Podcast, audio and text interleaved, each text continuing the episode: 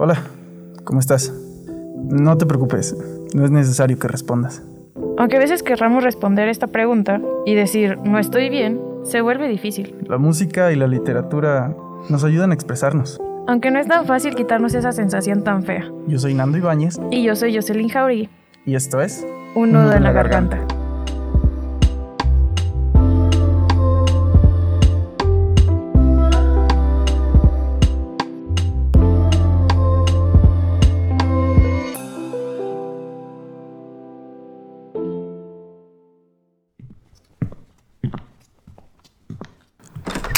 Cuatro paredes. Iba saliendo muy bien la toma, fíjate. Llevo mucha prisa para no llegar a ningún lugar. Llevo mucha prisa. Llevo mucha prisa. A la vida sin sentido. Llego a lugares inciertos, como historias inconclusas, sitios que aclaran recuerdos y otros que oscurecen el destino. A veces pienso mientras respiro que no sé a dónde voy, no sé dónde voy a despertar. Llevo mucha prisa para no llegar a ningún lugar. Llevo mucha prisa y cuando llega la noche prefiero cantar. y al fondo de ese sendero no llegas, caminas por caminar y todo pierde sentido en el punto en que encuentras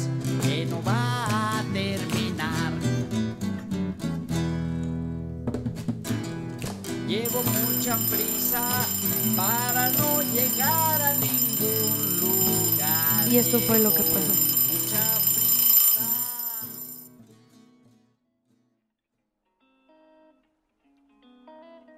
Hola, Ay, perdón. estaba tomando agua. te ¿Qué huele? dije, ponte trucha. es que siempre me agarras de bajada.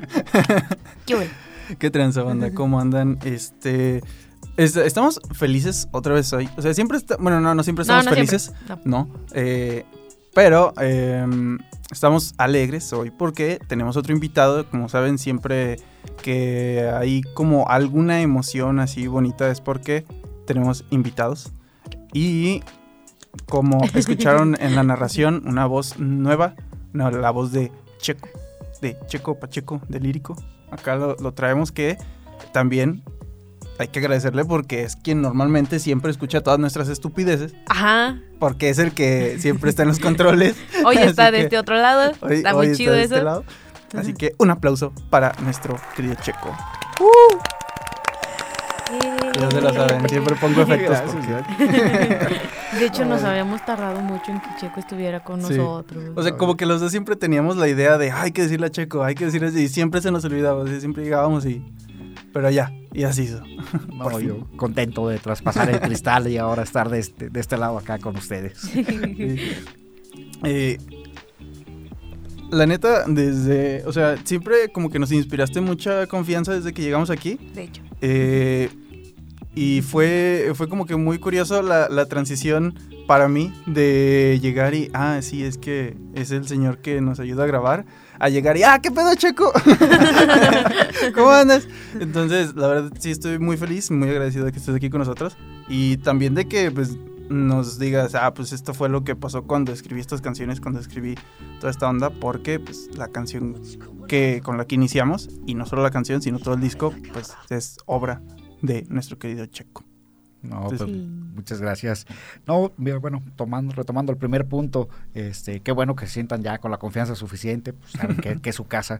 Aquí tenemos un trabajo muy, muy bonito como para estar poniendo ese tipo de, de barreras y ay, el cuate de allá y el de acá, Ajá. ¿no? O sea, nos separa un cristal por cuestiones de que así es el, el oficio, ¿no? Pero no, Ajá. no pasa, no pasa nada, ¿no? Este, siempre se les recibe aquí con, con gusto, con mucho cariño, porque yo sé que vienen a aportar y a aportar cosas interesantes siempre, ¿no? Ay, qué bonito. O sea que no estamos tan idiotas. Para nada, para nada. Él, él cree en nosotros Eh, más de lo que nosotros mismos creemos en nosotros. Él ¿te nos tiene cuenta? confianza. Qué bonito. No, de hecho yo, o sea, ahorita que dice César que, que de pasar de, ay, es el señor que nos graba. No sé, yo nunca sentí eso. ¿No? Yo nunca sentí esa, Esa separación. No. Porque, o sea, yo siempre vi a Checo igual porque, por lo mismo de cómo es él. O sea, de siempre está muy alegre, diario llega y platica y yo, o sea, como que yo nunca sentí de, de decir, ah, no, es que es el señor que no. No sé, yo siempre lo vi así. Por eso se me hace curioso que lo diga él, porque pensé que también él fue como de, ah, ah, caray, ¿qué está pasando aquí? No, ahí sí llegué muy cohibido todavía. Ay, Dios. Llegabas muy propio conmigo. Ah, perdón, podemos grabar. Y está el día y ya te hablas. Ah, ¿cuál? Aquí, hombre. es que a veces sí se comporta. Sí. Ah, Muy de repente, ¿verdad? A veces, de vez en cuando. Ay, como el otro día, Checo, que pedimos pizza. Por alguna razón, todos pensamos que era buena idea que él la pidiera. No sé por qué. A mí nomás me dijeron, ahí está el número, marca. No, ni te lo dimos. Te dijimos que buscaras en Facebook. Ah, la- sí, cierto. Ajá. O sea, ni siquiera le dimos el número. Y, y por alguna razón fue como de, ah, pues que él, que él hable, que él la pida, ¿no? Y estábamos queriendo pedir una pizza que era rectangular grande. ¿Cómo crees que se la pidió la señora? Oiga, ¿tiene la pizza esa la mamalona? Y yo, ah, chinga. Aguanta. Está la señora buscando. ¿no? ¿Cuál es esa, oyes? La mamalona, ¿no? En la, la próxima carta ya va a salir. Ya va a ¿eh? estar la mamalona. La mamalona. Pides tus derechos de autor. Sí. Su próxima publicidad. Eh, a veces sí me comporto. eh, Lo que más les dio risa fue que después de decir eso, sí, yo todavía seguía bien propio, ¿no? Ah, sí, muchas gracias, señorita. No, sí, claro. No, no se preocupe. Ok, perfecto. No, entonces aquí le esperamos, sí, sí, ok, excelente. Entonces. ¿de cuándo acá tan, tan educado? Sí, tú- ver, no te creas. Te iba a decir, vergüenza y educación son cosas que no tienes. Pero vergüenza como que a ratito sí. Sí, de repente me Sí, llega. educación no. Cuando venía a pedir cabina nada más. Ándale. Pero como ya agarró confianza, Y ahora sí. Ya valió. ¿Qué cabina quieres? La mamalona.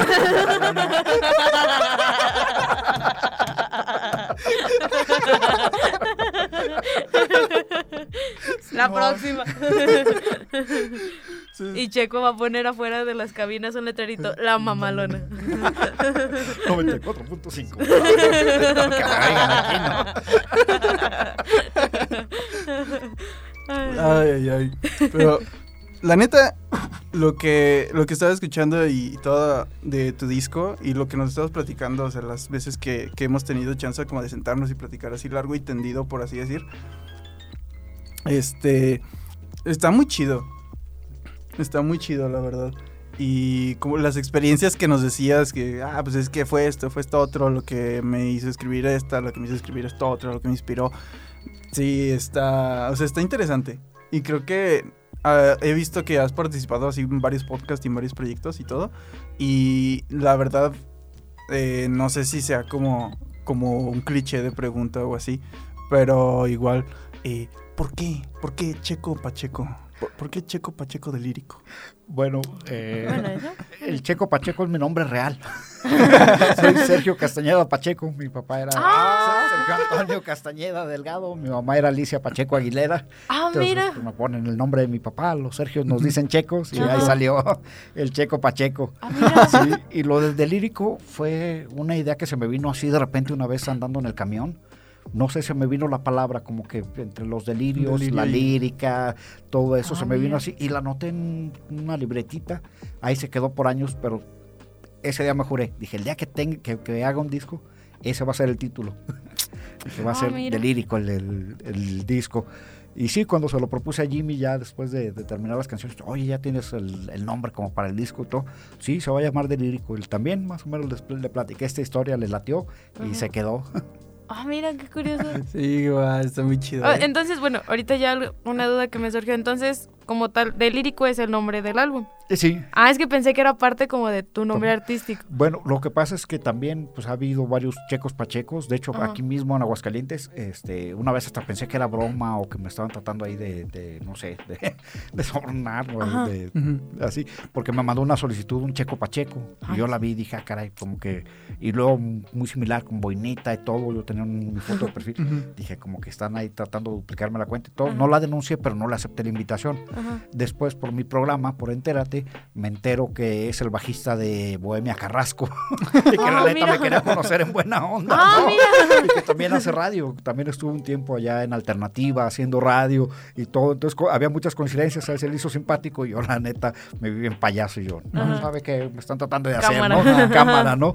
Y había también otro Checo Pacheco rapero también, tengo Ah, entendido. Ya. Eh, si lo buscan, nada más que él lo escribe las dos con K.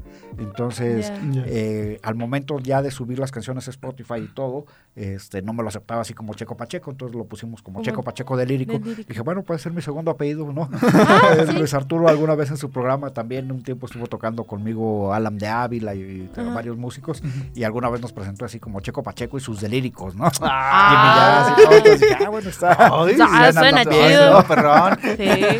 Aunque sí, bueno, mi concepto es solista, pero sí he hecho algunas cosas con Ajá. músicos invitados, con músicos invitados. Incluso aquí una polifonía universitaria también con, con músicos y, y sí, así como que, que quedó como para la banda de, Ah, pues, ¿no?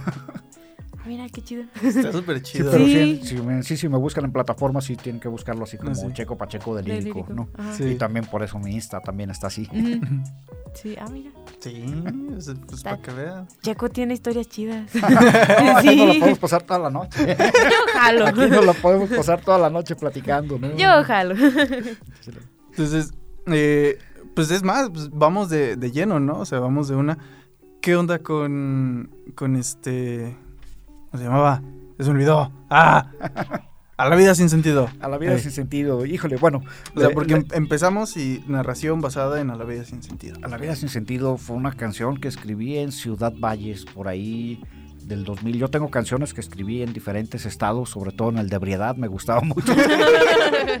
tengo, tengo canciones que escribí en, en, bueno, en diferentes ciudades, pues, ¿no? En, en Saltillo, en Tampico, porque mucho tiempo me dediqué yo a, a trabajar con un amigo que tenía este, venta de calzado por catálogo. Y yo me encargaba de abrir sucursales, entonces trabajaba mucho hacia el norte del país, entonces tenía canciones en, pues yo por entretenerme, ¿no? No sabía cuánto tiempo iba a durar en cada ciudad, en ciudades que duraba dos meses, había otras en las que duraba un año, dos años o así, entonces como no tenía ninguna certeza nunca, este, pues no me comprometía con nada ni con nadie, más que con mi trabajo, con viajar, porque también había días con este cuate cuando nos decía, oye, vamos a ir, no sé, a León, este, tenía que hacer maleta como para dos semanas, porque en serio, se los juro, así, o sea, había días que amanecía en León, atardecía en Guadalajara y anochecía en Zaguayo, Michoacán, ¿no? O amanecíamos en Saltillo, llegábamos a San Luis y, y en la noche ya estábamos a León, ¿no? Que estábamos hasta en tres o cuatro ciudades distintas en un día, ¿no? Ah, era pesado, era padre también, este, la verdad nos, nos divertíamos mucho. Este, y casi siempre he vivido solo, ya tengo Ujú. mucho tiempo. Bueno, hace poco todavía compartía casa con mi hermano, este, pero he vivido solo. Entonces, ¿qué hago para entretenerme? Pues canciones, ¿no?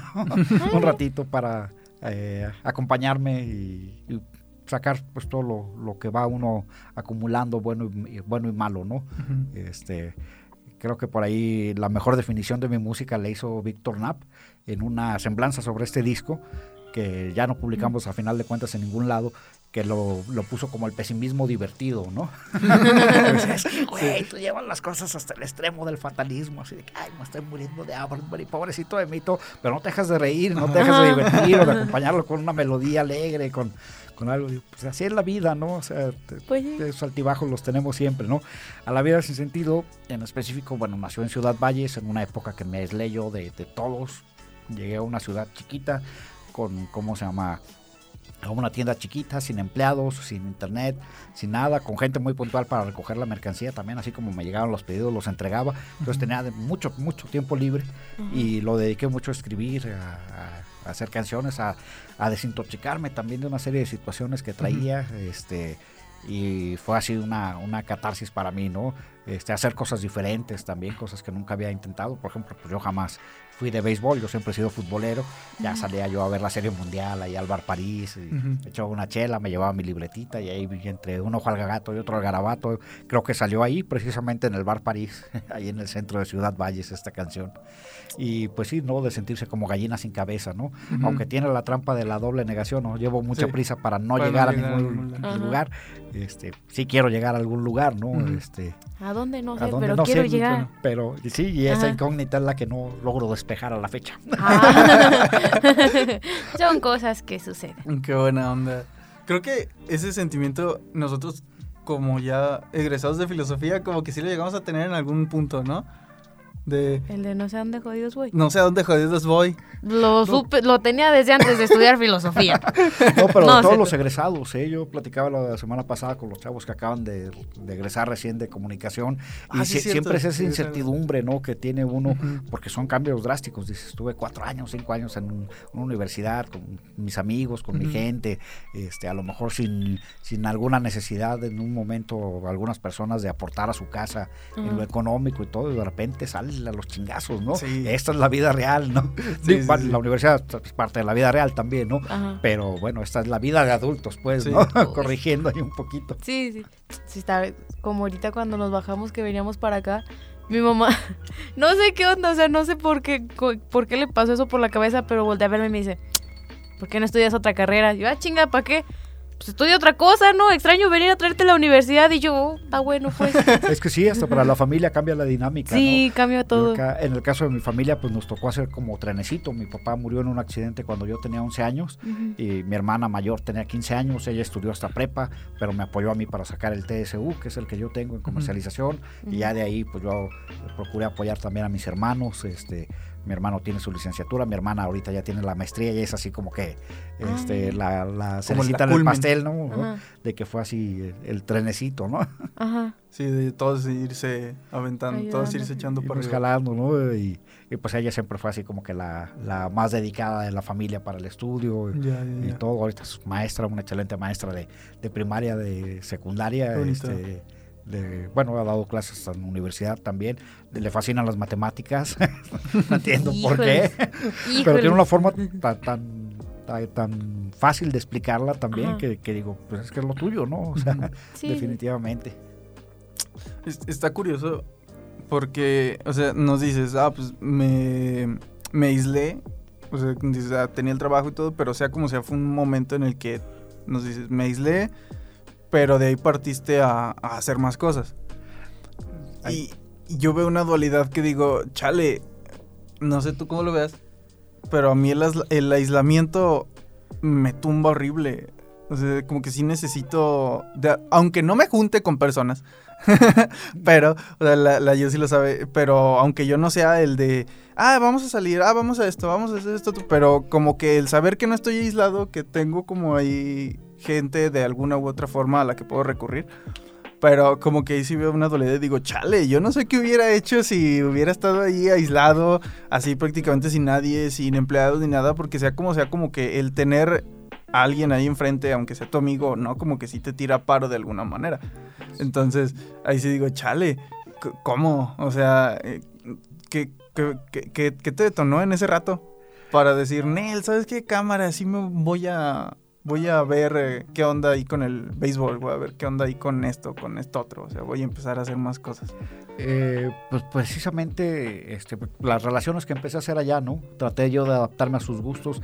Eh, siempre, bueno, yo desde que me salí de aquí de Aguascalientes, este, sí me salí así en una situación media, media precaria, ¿no? Tenía tres semanas sin trabajo, este, muy mal también, este, pues broncas en mi familia, debía Yolana, eh, ya la- lo que lo que detonó mi salida de aquí fue un día que salí con mis amigos a la borrachera y todo, y un cuate se le ocurrió sacar ahí unas líneas de coca y me puso en atascón, cosa que jamás había hecho, ¿no? Estuve a punto de, de morirme. Al día siguiente llegaron mis amigos y yo todavía traía taquicardia. Si no me llevan con, con el papá de un amigo que era médico, quién sabe qué hubiera pasado, ¿no? Entonces, eh, yo me, de lo que estaba precisamente eh, sosteniéndome económicamente un poco, era que estaba tocando en un lugar con unos amigos. Y era el único ingreso, porque yo ya tenía tres semanas que había dejado mi trabajo, ¿no? Pero resulta que se venía la feria, iban a cerrar también el lugar.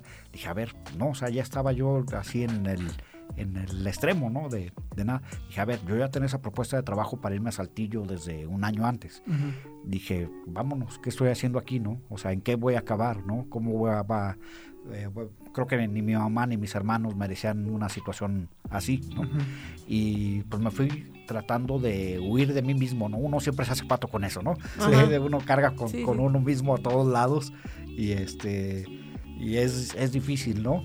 O sea, porque dice, sí, trato de cambiar mi entorno, trato de cambiar mi situación, pero bueno, en este caso fue para bien, ¿no? Llegué a un trabajo seguro, llegué con una familia que, que, que se convirtió con el paso del tiempo también en familia mía, ¿no? Eh, yo a los, a los hijos de mi amigo todavía los, los veo, me dicen tío, este, Ay, qué eh, Ah. a toda su familia, ¿no? A sus cuñados, sus cuñadas, eh, sus hermanos y todo, siempre, siempre estuve muy bien arropado con ellos.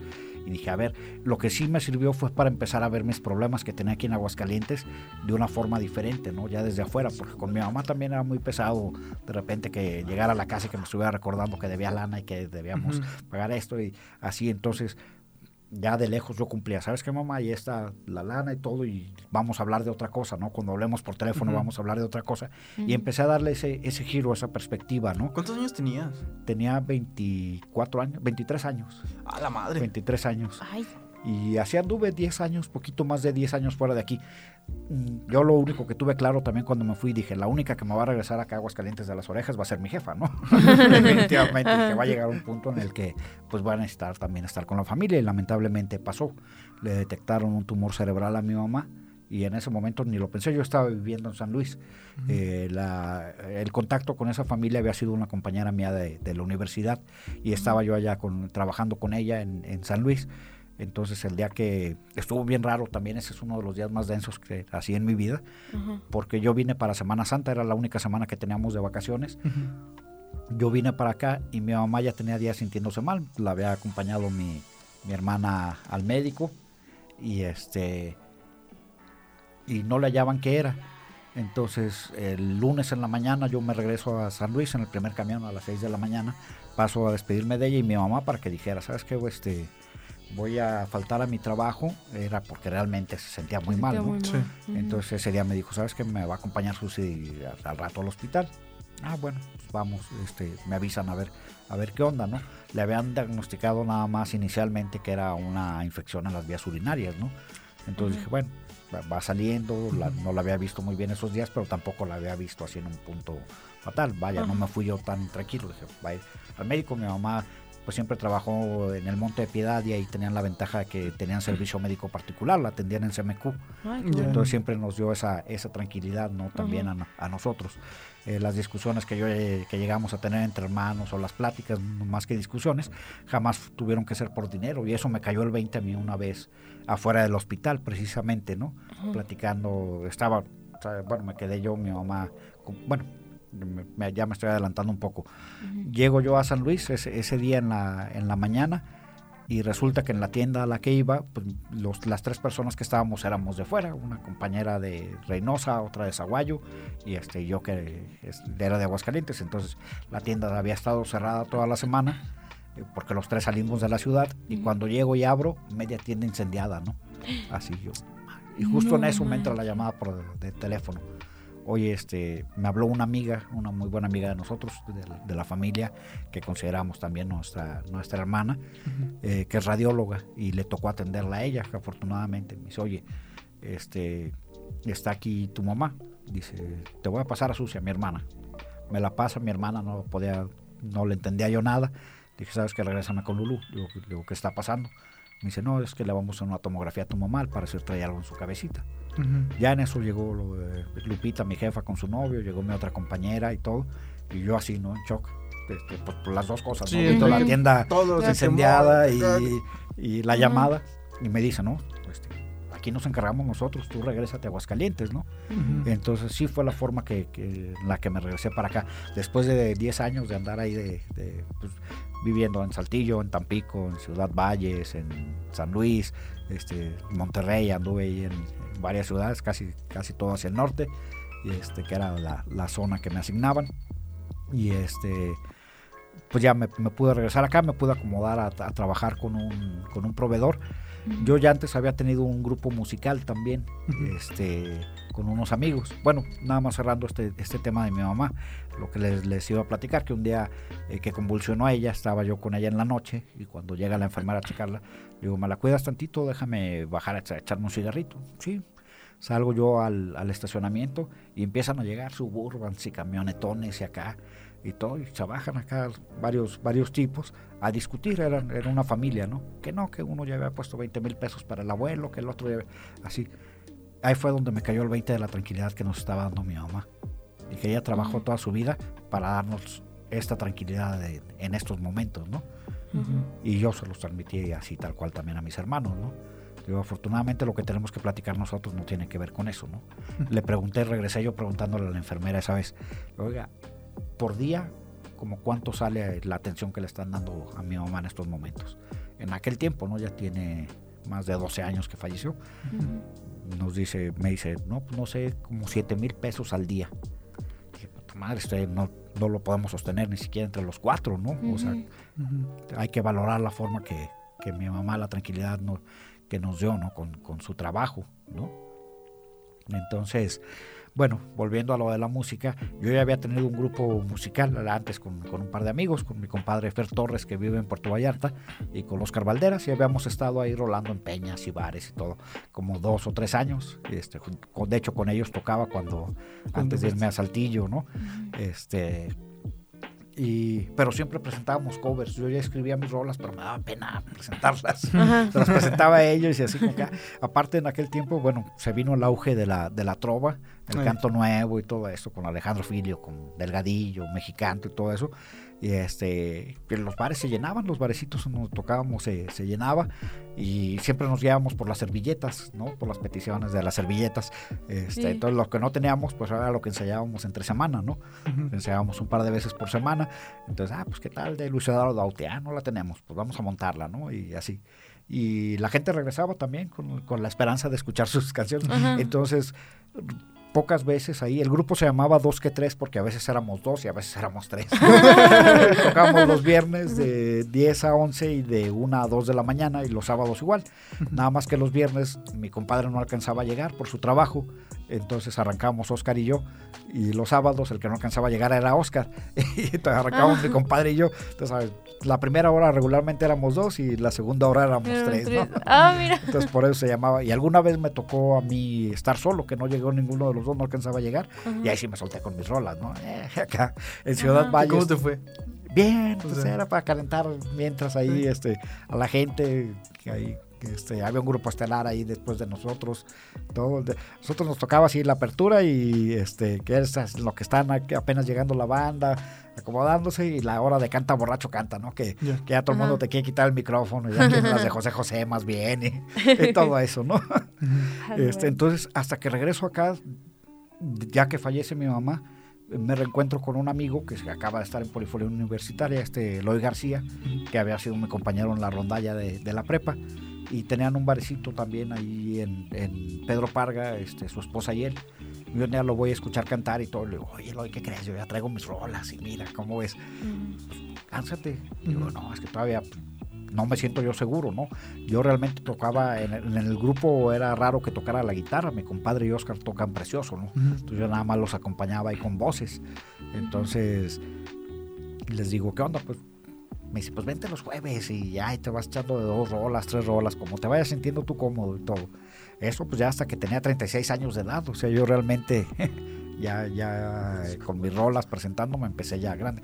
En Valles también, por cierto, había un barecito, este eh, de un cuate que se llamaba Sergio, el que le decían la lechuza, el nido de la lechuza se llamaba el bar, y ahí también era toda la noche, y era toda la noche, entonces ya por ahí de las 5 de la mañana y todo, nos subíamos una banda de tachistas y yo a cantar mis rolas. O sea, nadie sabía mis rolas ni nada, pero se ponían a seguirme, ¿no? Y se ponían también, creo que fuera de aquí fue como empecé, ¿no? En San Luis ya tenía muchos amigos trovadores, pero más bien iba a verlos, ¿no? Iba, rolaba mucho con ellos, no tanto a, cantar. Rara vez me subí a cantar o en algunas reuniones o así, sí lo llegamos a hacer, ¿no? Pero, pero no, no me animaba yo así como que a presentarme. Y el día que me animé así como que, ¡pum!, la magia, ¿no?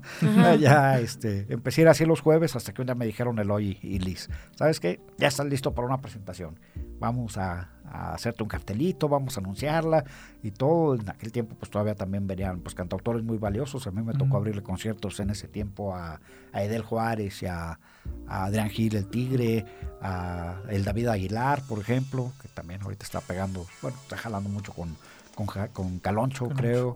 Este, sí, me tocó también toda, toda esa época ahí con, con ellos. Y empecé a sacar mis canciones, todo, todo lo que había ido acumulando todos los años fuera de aquí. Este, empecé a presentarlo y, y pues pues uno nunca se imagina hasta dónde lo va a llevar la, la música, la verdad. Sí, sí. Qué buena onda. Sí. No manches. Qué buena esa historia. Yo lo del disco, pues siempre había sido así como que un sueño, una ilusión para mí, ¿no? Yo jamás me imaginé este, grabando un disco.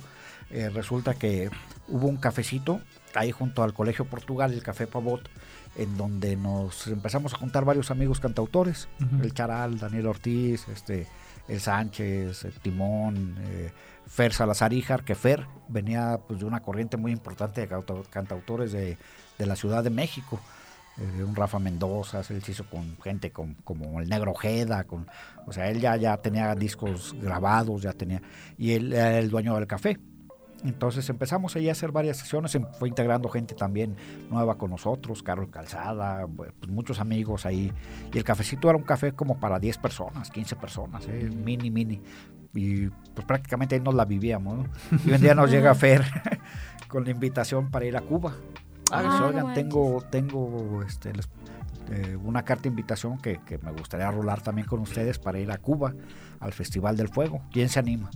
Entonces, no, pues yo, yo- y empezamos ahí a organizarnos, empezamos a hacer eventos y todo, pero al final de cuentas, pues nada más pude ir yo, al final de cuentas, entre todos los amigos, este, yo sí me lancé, fue en el 2014, este, y ahí voy hasta Santiago, ¿no? Eh, yo en aquel tiempo descargaba un programa que se llama Calle Heredia, de pura música, son cubano y todo eso, lo descargaba de una página que me encontré que eh, res- resulta que es de un coleccionista que vive en Barcelona y tenía como una estación de radio que se llamaba Radio Gladys Palmera. Este cuate heredó la colección de esta señora, una colección enorme, y eh, que en base a esa colección hacía este, ese programa, pues, ¿no? Ya, ya. Yo jamás me imaginé que la calle Heredia era la calle principal ahí en, en Santiago, ¿no? Donde está la Casa de la Trova, por ejemplo, donde está el Parque Ujú. Céspedes y todo. Me fui nueve días allá y toqué todo lo que pude, donde pude. Con quien pude iba gente pues de toda América Latina. Este, de repente no sabía uno con quién estaba hablando, ¿no? Un día estaba platicando con una chava brasileña y resulta que era del Ministerio de Cultura de Brasil, ¿no? Otro día también que fue a conocer el santuario de la Virgen del Cobre, este, iba platicando con una pa- pareja de señores ya grandes, resulta que era la embajadora de, de República Dominicana en Cuba, ¿no? Ah, Así, no. Sí, no, Cuba es surrealista, así amando poder, ¿no?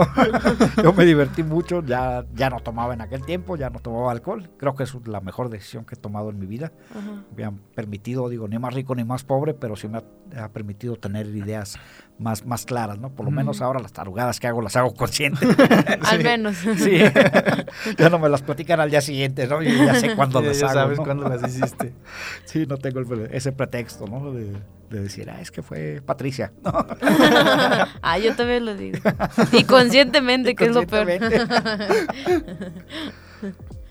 Eh, entonces podemos decir que, que el disco es como que tu proceso de crecimiento de alguna forma. Sí, bueno, esa ida a Cuba yo todavía iba sin material, grabé con, en, en los estudios de, de Sejuba.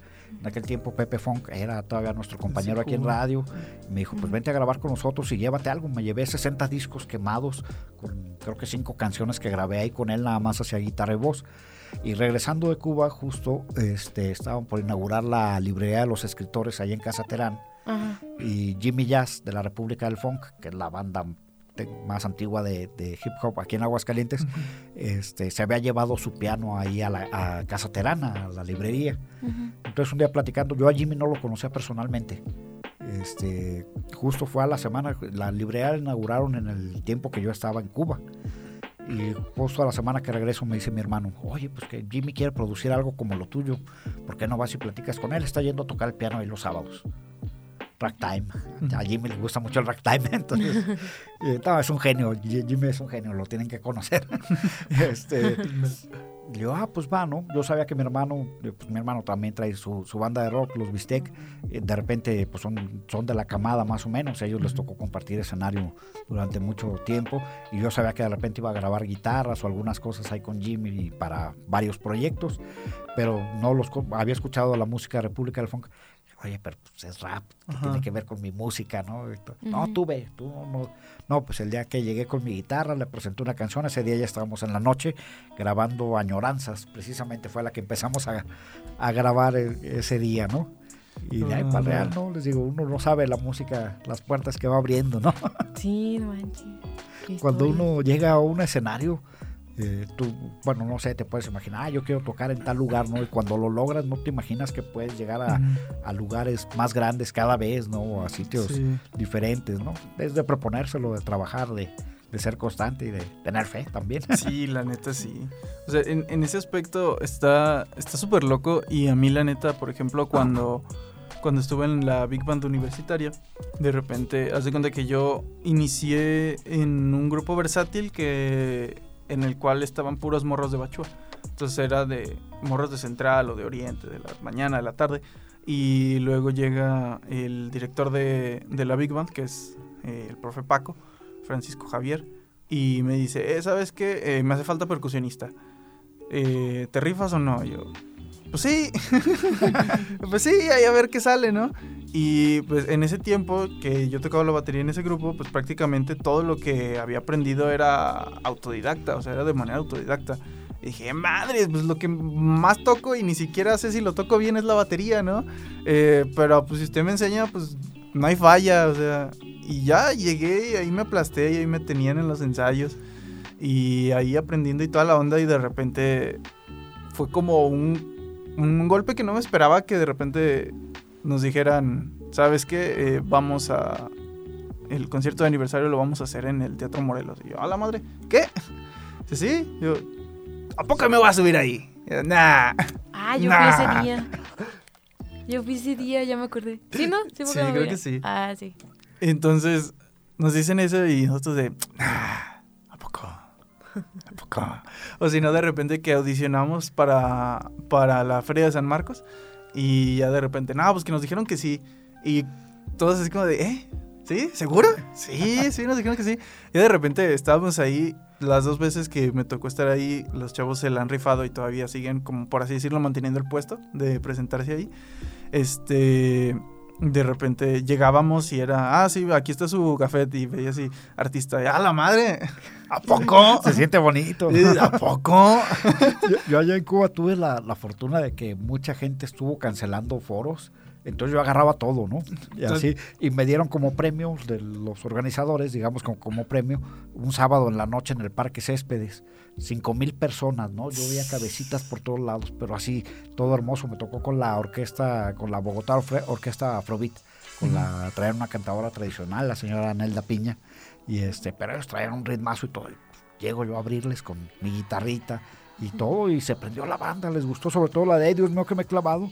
Yo me acuerdo que me bajaba y todo el mundo, ¡eh, qué buen guaguancó, chico! y que- que- así, ¿no? Llega un señor también a, a felicitarnos y todo, y me dice, ¿sabes quién es? Es el señor Varela, Va- Valera- Varela Miranda. Tiene una de las orquestas más importantes de Cuba, ha viajado por todo el mundo, ¿no? Y llega a tomarse la foto con nosotros, así que cuando debería ser al, al ser- revés. ¿no? O sea, yo neta, neta, sí, no, este, al revés, ¿no? Este, va. Sí, no, no, no, este, sí, creo que es el público más grande al que, del que he tocado, es como el equivalente a la Plaza de Armas allá, ¿no?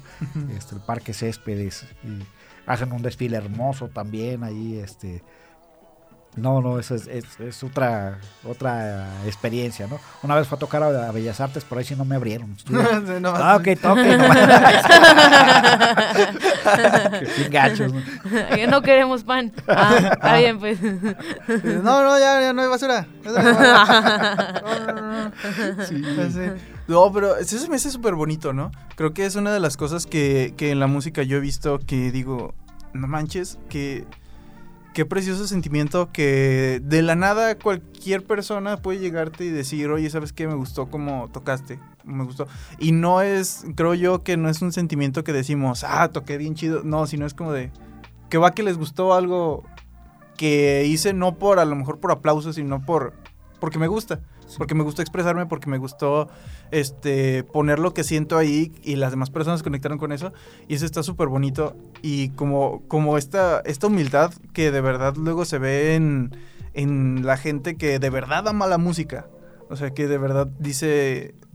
O sea, en este caso que dices, no manches, yo debería de estarme, yo debería de estarle pidiendo la foto a él, pero realmente él no- ya se acercó y me la pidió y no sé qué onda, o sea, no, no sé qué está pasando. Esa es como una de las cosas que, que más me encantan de la música. O sea, que cuando de verdad amas la música, no te importa quién sea, no te importa qué pase. si conectas con esa persona, simplemente es como, como, como agradecerle, vaya, como así una, una caricia al alma, muy, muy bonita. Yo, eh, mis canciones las guardé en mi recámara, yo creo que más de 15 años. Yo empecé a componer a los 17 años, ¿no? Entonces las guardé porque yo decía, no, ¿a quién le va a interesar esto o algo, Sí. no? Pero te das cuenta de que, bueno, también uno, este, o sea, todo eh, lo que tenemos, yo le llamaría a mi canción, a mis canciones canción cotidiana, ¿no? Porque es, ah, son situaciones que nos pasan a todos, ¿no? Eh, si hablamos de a la vida sin sentido, este, pues todos nos hemos sentido así un poquito perdidos de rumbo en algún momento de nuestras vidas, ¿no? O si hablamos de estado de jodidez extrema, pues también, ¿no? O sea, También. escribí hace 25 años, si lo hubiera escrito ayer sería lo mismo, ¿no? Falta lana, este, y todo, y aparte, pues una canción sin género también, sin género, eh, me refiero es que lo mismo se han acercado chavas o chavos conmigo, ¿no? O sea, Ajá. a decirme, dice, oye, eso me pasó ayer, ¿no? Este, híjole, fíjate que la semana pasada por andar comprando esto y todo. Y esa canción la escribí en Tampico por la situación así más idiota del mundo, ¿no? Resulta que acaba de cobrar yo mi quincena, llegan unos amigos por mí, que "Anda, vámonos a la playa y allá nos íbamos a lo barato, ¿no? Teníamos una amiga que su papá trabajaba en Pemex y resulta que en, las, en los expendios de superior, creo, ¿no? Le hacían un descuento creo que pagábamos el 25% del total. Todo lo que hacíamos era que llenábamos su carro de cartones de cerveza, porque pagábamos de 100 pesos, pagábamos 25 nada más, y nos íbamos a la playa toda la noche, ¿no? A las 4 de la mañana pasaba la barredora a correrte y todo, pero eh, allá con que te fueras así al bulevar con un carrito con buena música, chela, ahí armabas el cotorreo y convivías con la gente de los demás carros y pasaba siempre este, así. Y esa vez yo muy valiente, todavía nos fuimos a otro lugar y luego a otro lugar y así yo ya andaba perdido, ¿no? Y al día siguiente, este, paso ya, bueno, fue un lunes, pa- paso yo ya a hacer el depósito de, de la empresa al banco, paso por una tienda de Milano y veo una playera de esas desteñidas acá hippies. Ah, está en 10 pesos, está bien chida, déjame la compro. Nada, ¿no? Dije, ah, no, yo creo que tengo dinero en la casa, ¿no? Pues. Sí, de hecho sí letra, dice de. Milano, Sí, ajá. sí, sí, Hasta la ropa de Milano se, está cara. Sí. Entonces el drama, ¿no? Llego a la casa y resulta que nada, ¿no? Este, tampoco. Vivía yo a la vueltecita de, de la tienda en donde trabajaba, ¿no? Había conseguido el departamento hacia menos de media cuadra. Ajá. Y yo dije, híjole, no, es que sí la quiero, ¿no? pero, ay, pero ya mañana tengo que pagar la renta. Pero tampoco tengo para la renta, ¿no? Y empecé así con el drama y, y así. Entonces, ¿qué hice en la noche? Regresando de trabajar, agarré la guitarra. Yo no jamás tocaba un peso de la tienda, ¿no? Sin autorización Ajá, de, no, no. de- de mi jefe ni, ni nada. O sea, siempre he sido muy honesto con mi trabajo. Pero yo sabía que si le hablaba a Martín, oye, güey, préstame 200 pesos, porque fíjate que me va a decir, güey, te pagué ayer, no Ajá. mames, que me vas a agarrar 200 pesos, ¿no? Entonces, Pues sí, güey. dije, no, entonces, este, a final de cuentas, pues decidí plasmar- plasmarlo en una canción, ya que llegué a la casa. Y yo, "Chin, ¿y cómo le voy a hacer? Dije, no, ¿cómo me permití llegar a esta situación, no? Y empecé a escribir, empecé con la guitarra, así como que para entretenerme, escribir, escribir. Me solté y salió en un ratito esa canción, ¿no? Qué buena. E- Esa canción también fue la primera que grabé. Sí. Eh, para un proyecto escolar de un, de un amigo de Noé Vertis. Me invitó, él este, era estudiante de comunicación en la Cuauhtémoc y me, me invitó. Ya había escuchado mi música y me dijo, oye, pues qué onda, vamos grabando la del presupuesto. Ah, pues porque sí, la conoce toda la gente, ¿no? Eh, vamos grabando la del presupuesto. Sí, eh, para hacer un video y todo, este, porque necesito yo presentar un proyecto, este, un video musical. Ni siquiera tengo grabada la canción. No, no te preocupes. Consiguió el estudio del Colegio Lincoln. eh, como productor, Noé fue muy exigente. Para mí fue mi primera experiencia en el estudio, pero yo creo que es la canción que más repetí en la vida al momento de grabarla. Aparte de ser mi primera experiencia en el estudio, pues Noé muy perfeccionista. No, aquí desafinaste. Yo siempre desafino, no te preocupes por eso, ¿no? Yo soy garantía de desafinar. Este, Y ese es mi sello. ¿No te has dado cuenta? sí, entonces ese fue el primer video y la primera canción que, que grabé así en estudio. Ya después la segunda experiencia fue ahí en, en el Instituto de la Juventud con Pepe y ya, pues este, de lírico. Y todavía ahora con la pandemia dejamos un montón de rolas empezadas ahí con Jimmy. Creo que tenemos 30 canciones ahí Qué buena este, onda. em- empezadas, ¿no? Que no hemos seguido porque él aprovechó para remodelar el estudio, el Jazz Bar Café le llamamos. Es un estudio, yo creo que aquí el espacio en donde estamos es demasiado grande para, para lo que es el Jazz Bar Café. Ah. Está- lo tiene en casa de su mamá. Este, pero es un lugar tan, tan acogedor que te inspira tanto. Y con Jimmy es de esas personas digo, Fer Torres también, de Oscar Valderas, pero Jimmy es de esas personas, bueno, cuando yo le presento una canción, él ya la tiene vestida, ¿no? Lo, lo, que yo le digo, su labor como productor este, va más allá también, porque en cuanto escucha una canción, él ya sabe qué instrumentación va, va qué dotación musical. Este, tiene esa visión que dice. Sí. ¿Sabes qué? Esta va a llevar este beat, va a llevar unas conguitas aquí, va a llevar un piano y un organito así, una trompeta. Todo, ya desde, desde que se la presento ya, ya la tiene toda y lo lleva a cabo, ¿no? Con este de lírico yo le iba y les grababa mis, mis, mis canciones a guitarra y voz y regresaba a los tres días y ya las encontraba totalmente diferentes, ¿no? Este, fue una experiencia muy padre. La de Beso Vagabundo, por ejemplo, fue un experimento totalmente al revés, ¿no? Para mí fue hacer una canción con algo que ya, ya tenía Jimmy hecho. Un día platicando con él, dice, no, es que luego hago muchas bases y nadie las agarra y este, si no trabajo con Emel, este, no me siento a gusto de, este, hay mucha gente que le ha pasado bases eh, musicales, bases de rap y, y, como que no le agarran mi beat o, no me agrada a mí como, como quedan.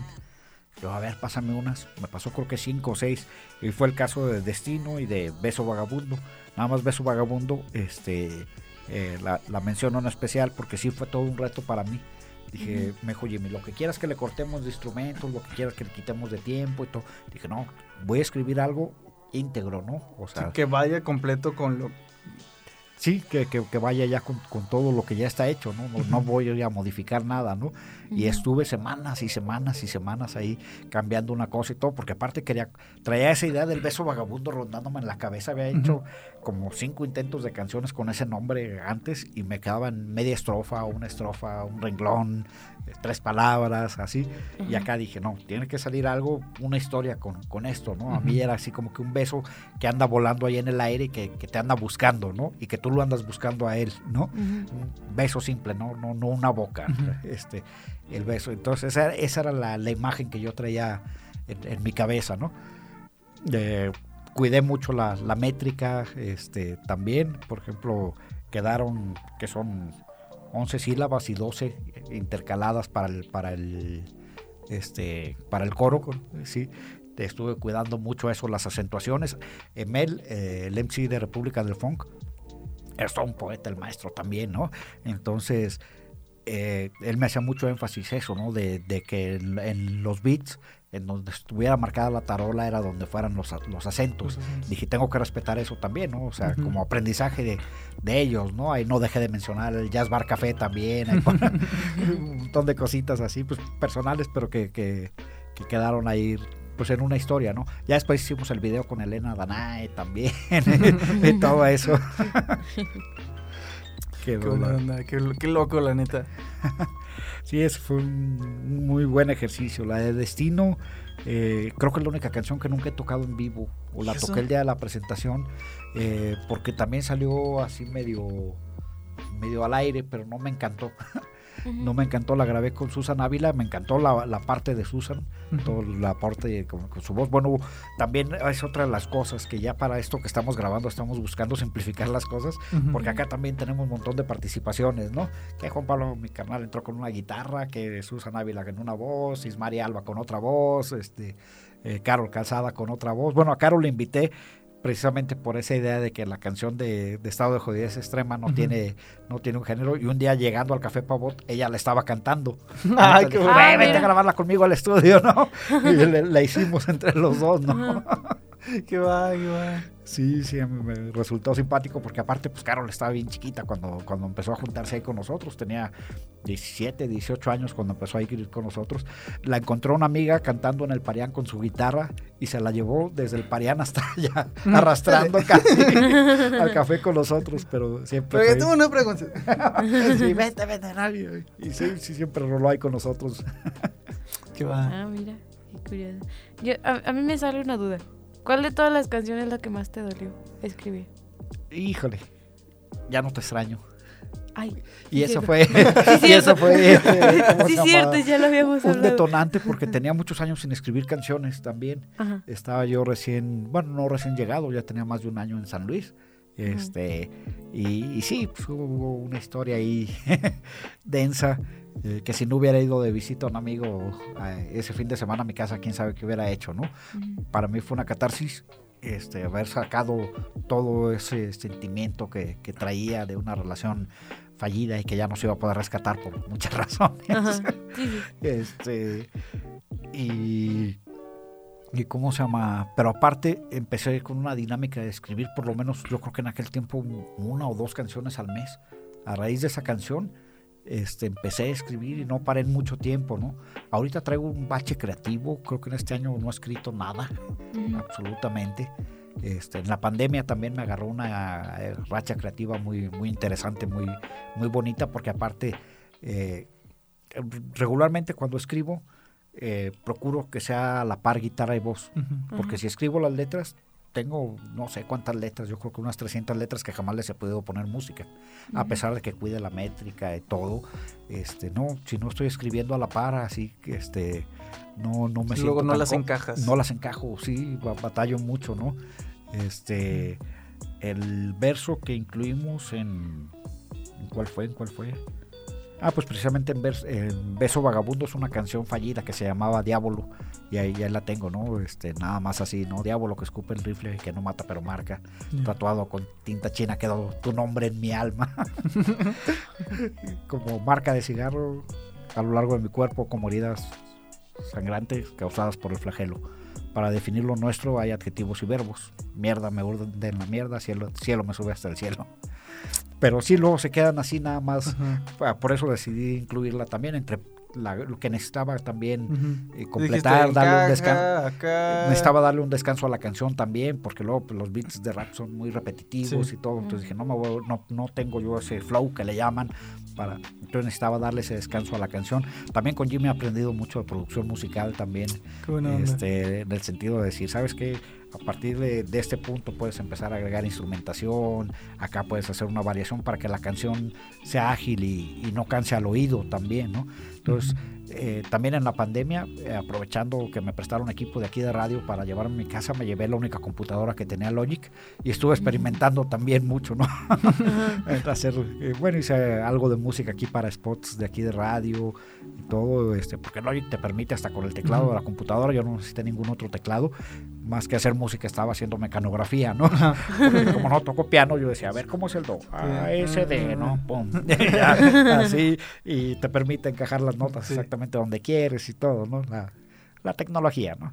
Sí, sí, te facilita muchísimas cosas. Sí, que está bien como para maquetear. Ya cuando me pongo a escuchar algunas canciones que grabé así, digo, no, es que se necesita, por muy que sean los, los samples de los instrumentos reales, se necesita el músico, se se, necesita necesita el el feeling músico. del músico, ¿no? Sí. Luego, por ejemplo, las trompetas precisamente que grabó eh, José Ventura para, para Destino, digo, ¿cuándo, ¿cuándo lo voy a hacer yo con un teclado así, no? O sea, puedo sacar las notas y...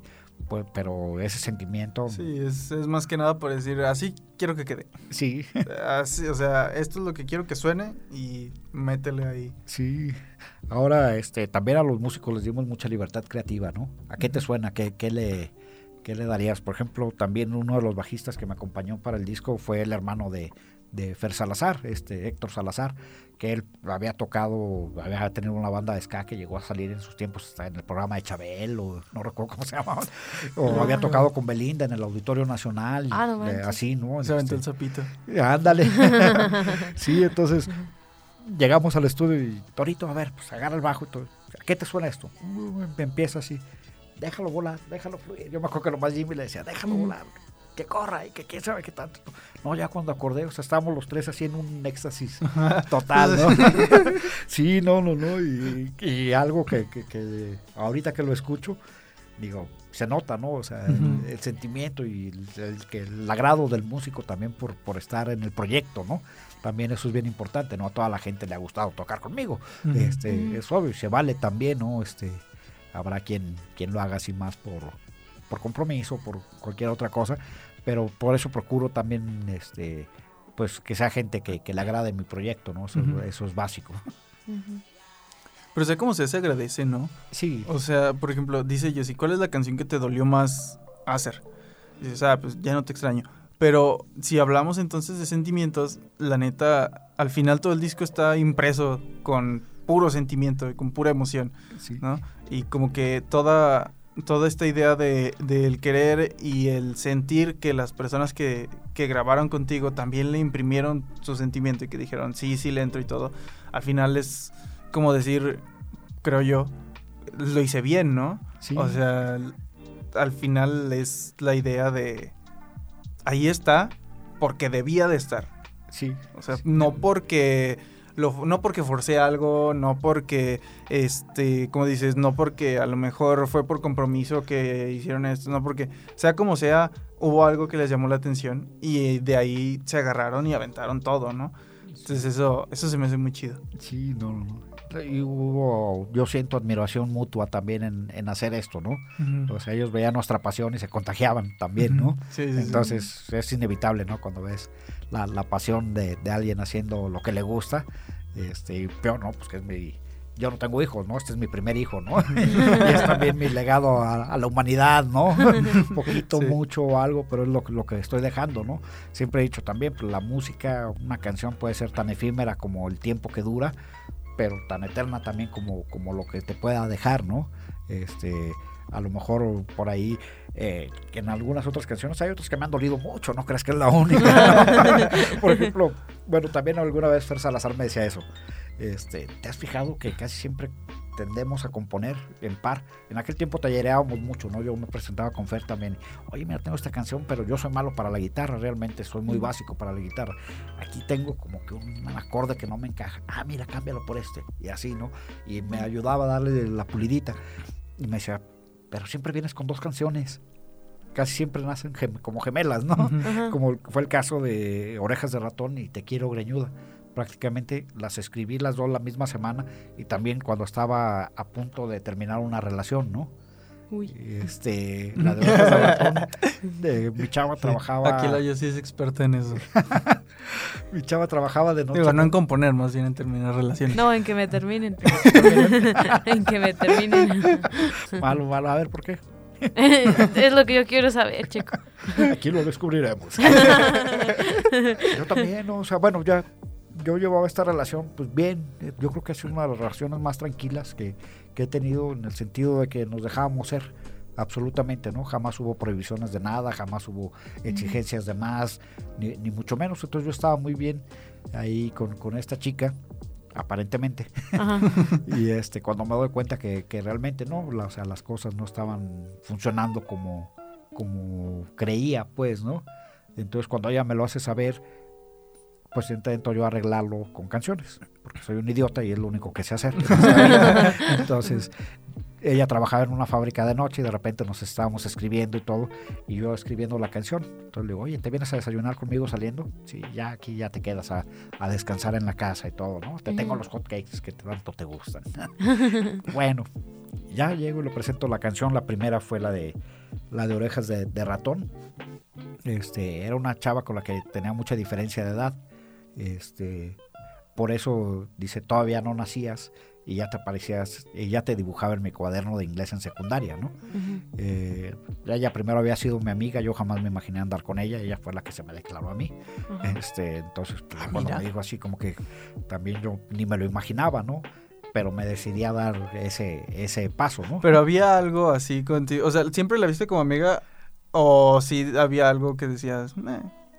No, a mí siempre se me hizo guapísima, ¿no? ¿Sí? Está, está hermosa, ¿no? Pero pues, pues, por la misma de la diferencia de edad, y, este, como había trabajado conmigo, yo había sido su jefe y todo, este, como que yo sentía esa cierta barrera, ¿no?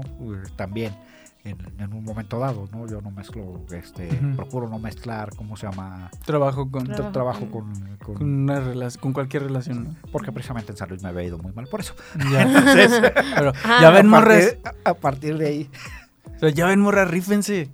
Rífense. No se esperen.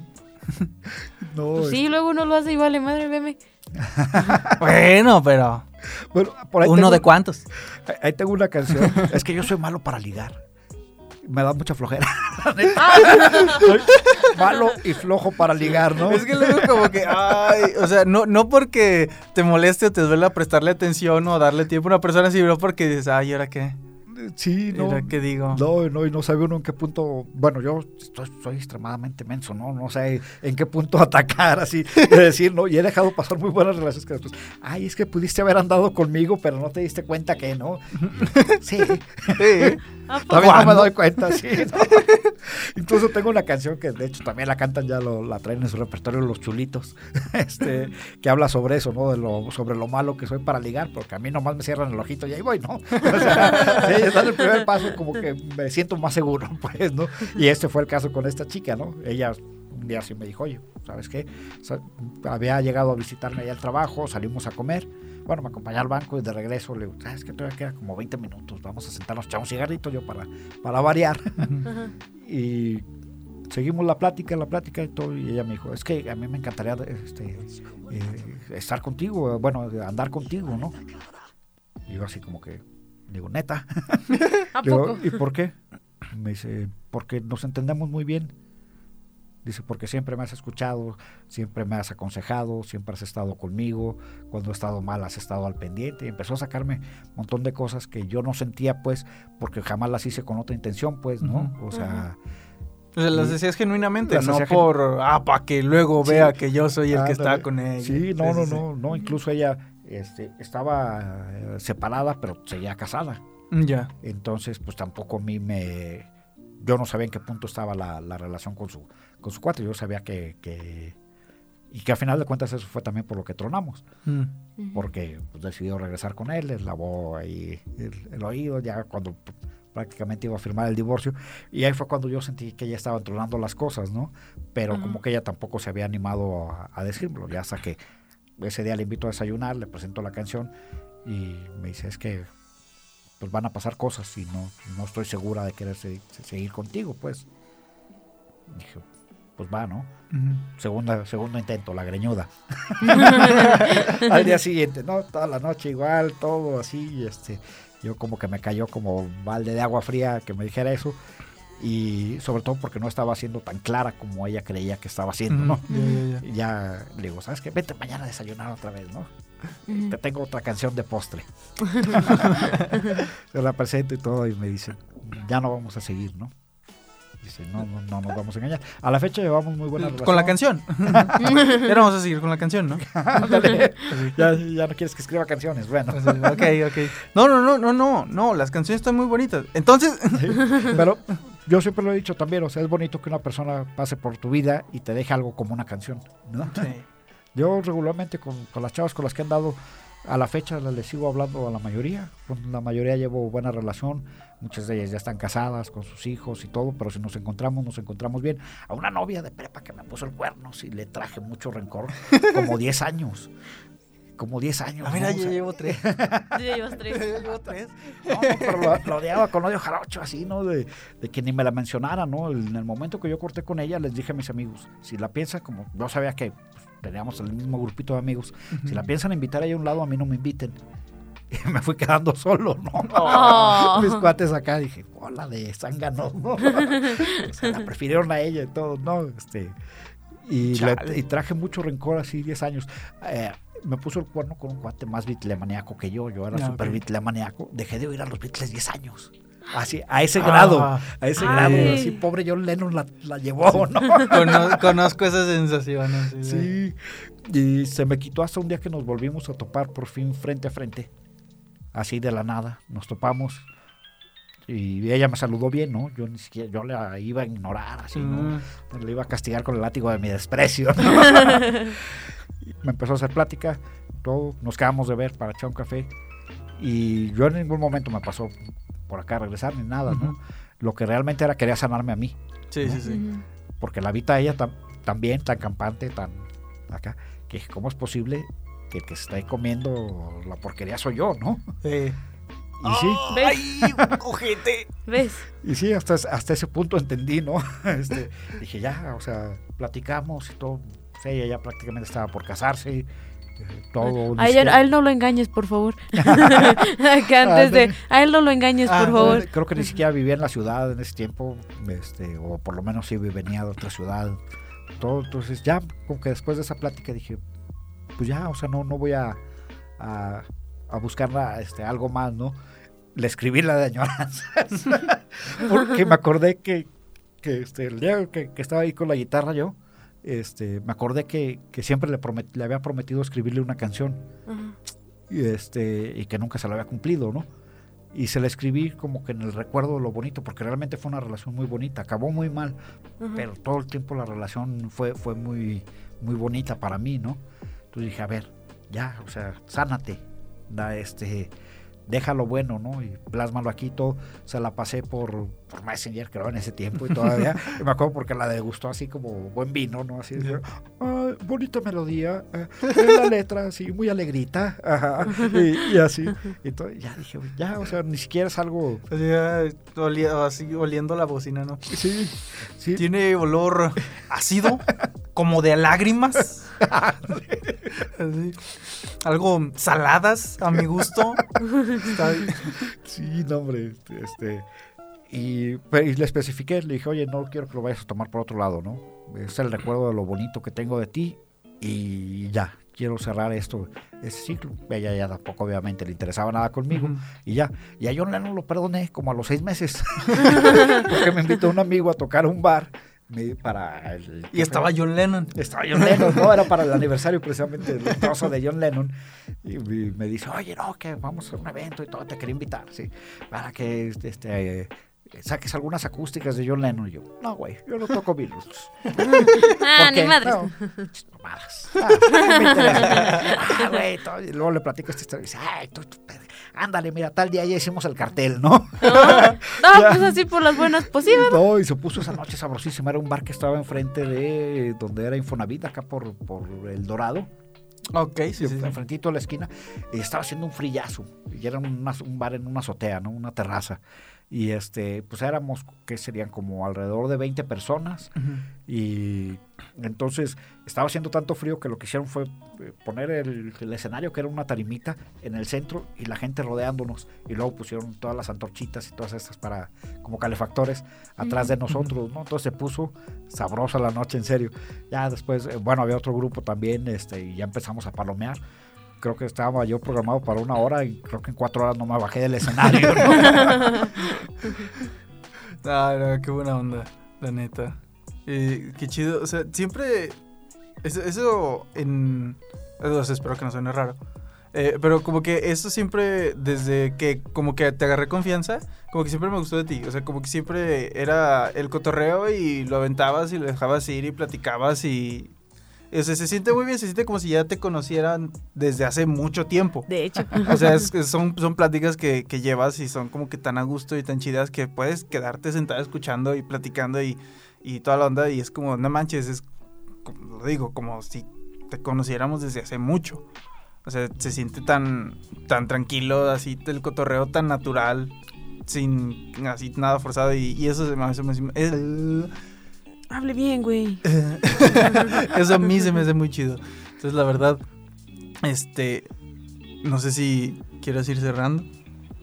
O tengas una pregunta o un comentario. Es que tengo como que todo en mi mente, o sea. No, o sea, es que se me Es que hace. está muy chido. Sí, se me hace muy chido porque, bueno, al menos yo personalmente yo no estoy involucrada en nada que ver respecto a música. O sea, yo nada más la escucho. Y aún así hay veces que digo, ¿qué chinga estoy escuchando, no?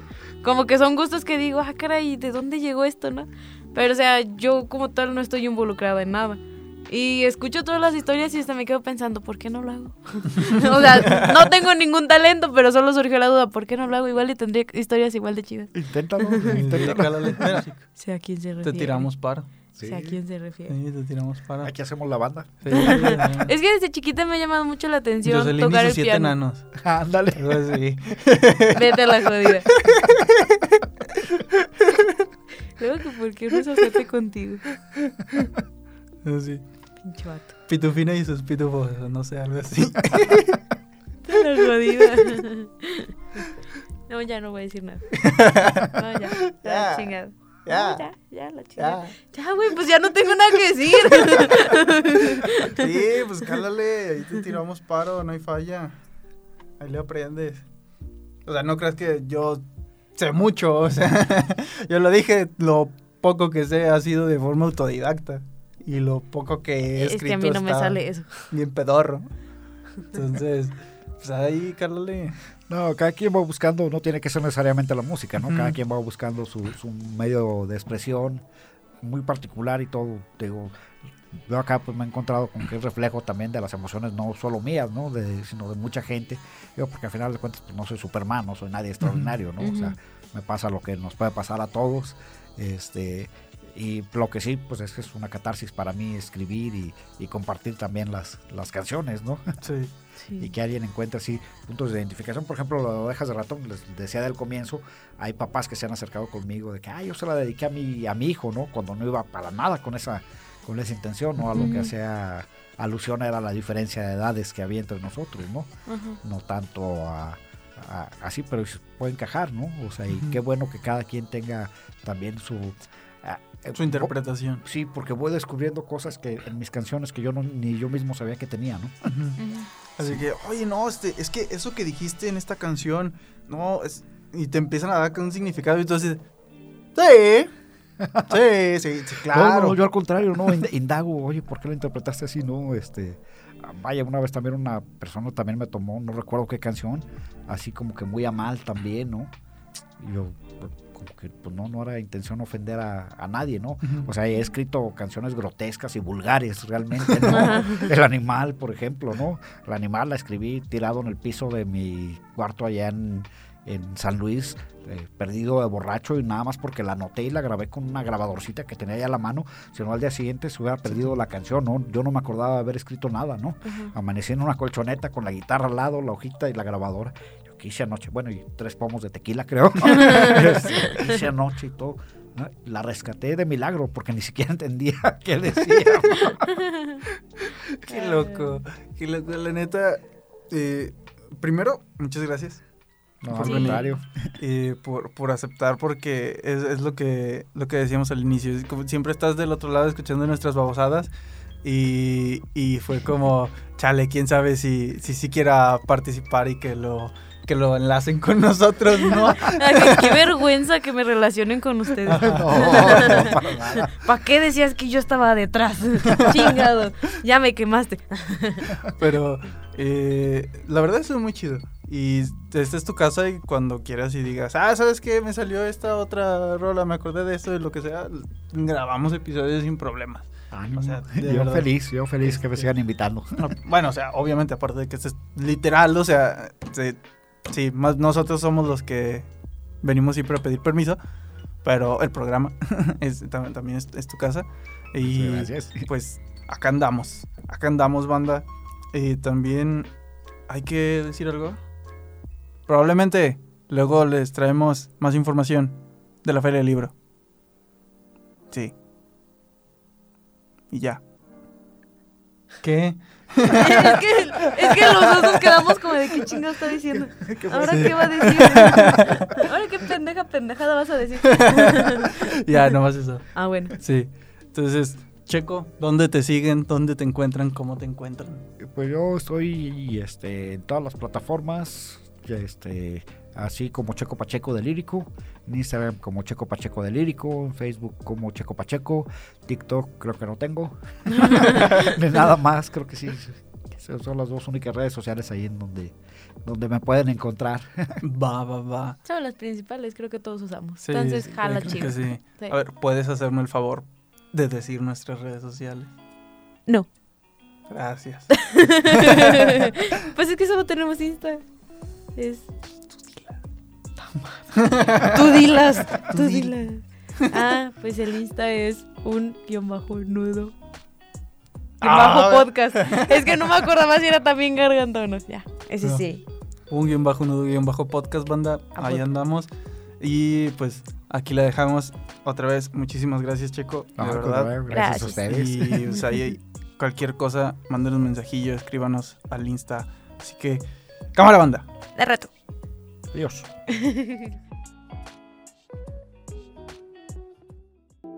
Sin duda, existen muchas situaciones que cada vez agregan más peso a nuestra existencia. Quizás una buena canción o un buen libro nos pueden ayudar a soportar. Yo soy Nando Ibáñez Y yo, Jocelyn Jauregui. y esta fue Un nudo en la garganta.